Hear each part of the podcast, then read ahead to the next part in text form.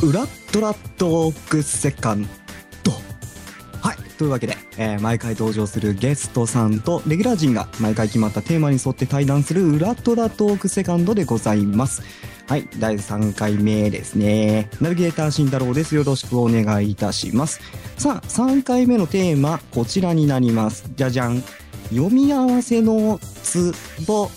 ということでこちらのテーマに沿ってね、えーいきたいと思います。では早速ゲストの方をお呼びしたいと思います。中島達也さんです。どうぞはい、どうもよろしくお願いします。中島わ達也です。ーわーわーわわーわーわーわーわーわーわーここ今回そそういうノリなんですか？あそういうノリで。り了解しました。頑張ります。まあ、あの、気楽に、気楽に行きましょう。はい。ねはい。というわけで、まあ、早速なんですけれども、読み合わせのツボということで、まずこちらの方を聞いていきたいと思うんですけれども、このはいラジトラ Q、ラジトラ Q の読み合わせっていうのは、まあ、スカイプを使ってね、こうやって、まあ、みんなでやるんですけれども、こういう経験っていうのは今まで終わりでした？読み合わせという形では少ないですね。まあちょっと練習型になんかこの台本やろうかという感じでお題を出してすることなんですけど、うん。作品の読み合わせも1から10まで全部やるっていうのは初めてですね。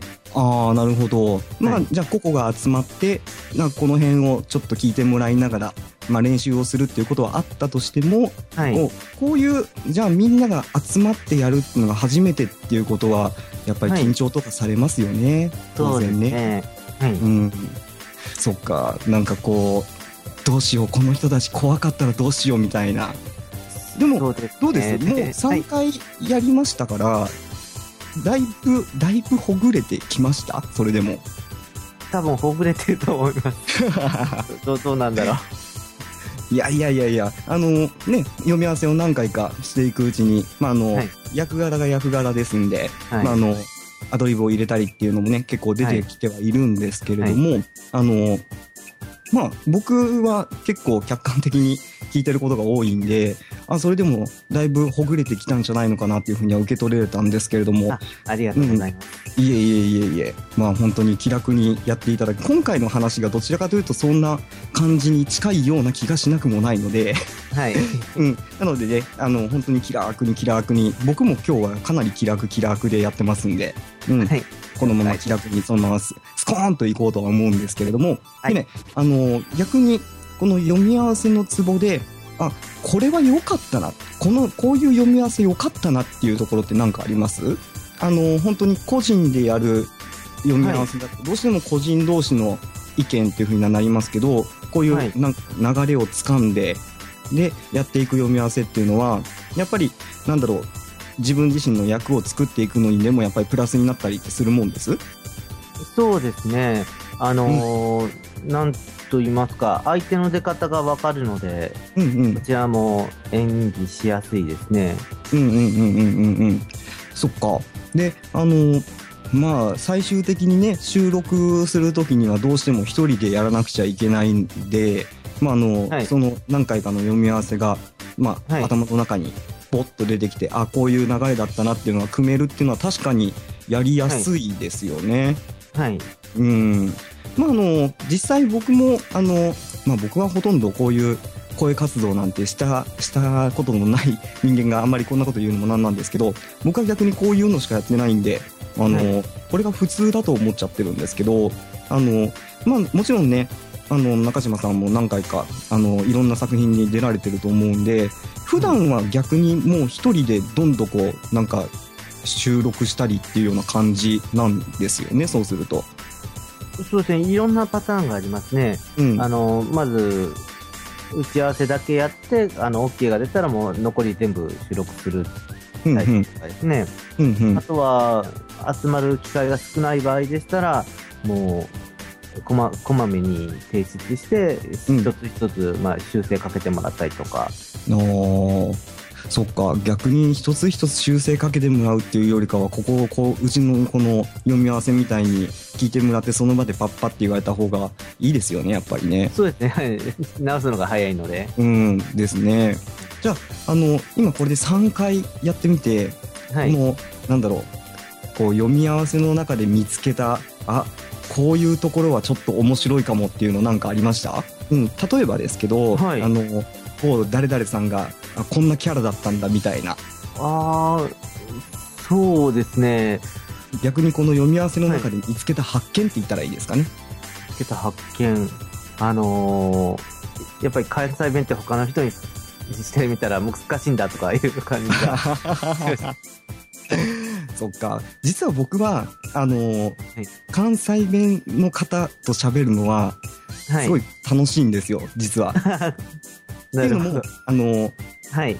僕、もともと、まあ、社会に出て結構長いんですけれど、はい社会に出た時に一番最初に入ったのが、関西系の、関西の企業だったんですよ。ああ、なるほど。うん。で、あの、まあ、接客業だったんですけど、はい。で、あのだから、関西弁を喋る人たちしか周りにいないわけですよ。ああ、はい。関西の企業だから。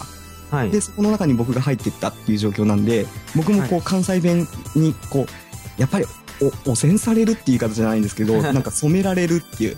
なんかは、い染められやすいんですよね、関西弁って。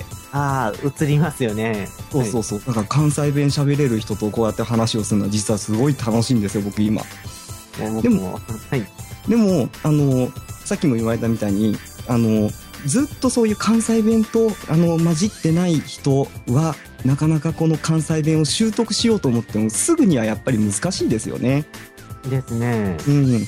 まあ、関西弁で、まあ、こういうふうにガンガンやるっていうのは逆に難しいもんなんですよ、なんていう話がありましたけれど。はでも、なんかこう、今普通に話をし、話をしてると、なんだろう、なんかほん、本当に関西の方とは思えないぐらいすごい丁寧なおしゃべり口調なんで、なんか本当に僕は読み合わせの中でこうやって話を聞くと、あ、あ、ほんまに関西人なんやっていうふうに思ってしまうところがあって、あやっぱり関西人いいなって思ったりしてるんですけどね。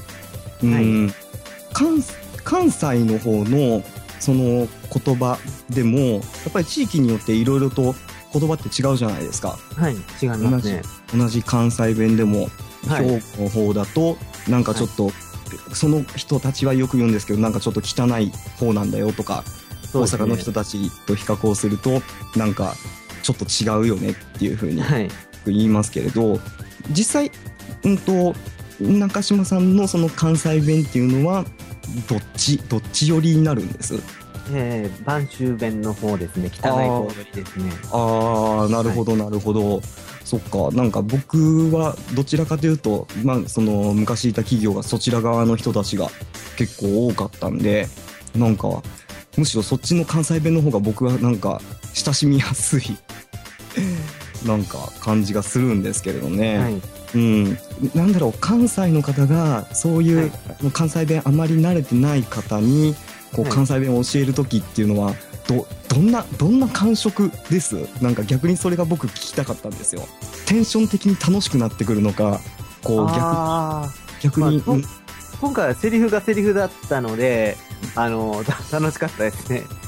ああそうかそうか。その、ま、間合いの取り方とか、はい。そういうところもねやっぱりはい。重視していかなきゃいけないことですもんねよくあの、テレビで出てくるようなうんこと、よく出てくる言葉なんで、うんうんうんうんうんうんうんその辺意識すると、うんうんどうしても、その、熱入っちゃいますね。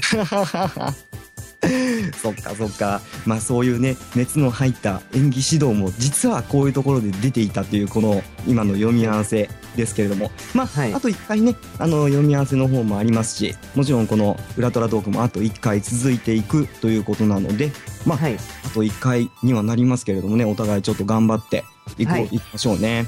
はい。はいこちらこそよろしくお願はいい、します。こちらこそよろしくお願いいたします。さて、そういうわけで、第3回目の方は、えー読み合わせのツボでしたけれども、まあ、あのー中島さんどうでした？なんかこう、少し、なんかこのラチトラ Q のこの読み合わせ通して、なんとなくこういう雰囲気でやってるんだなっていうのが、だいぶつかめてきましたかね？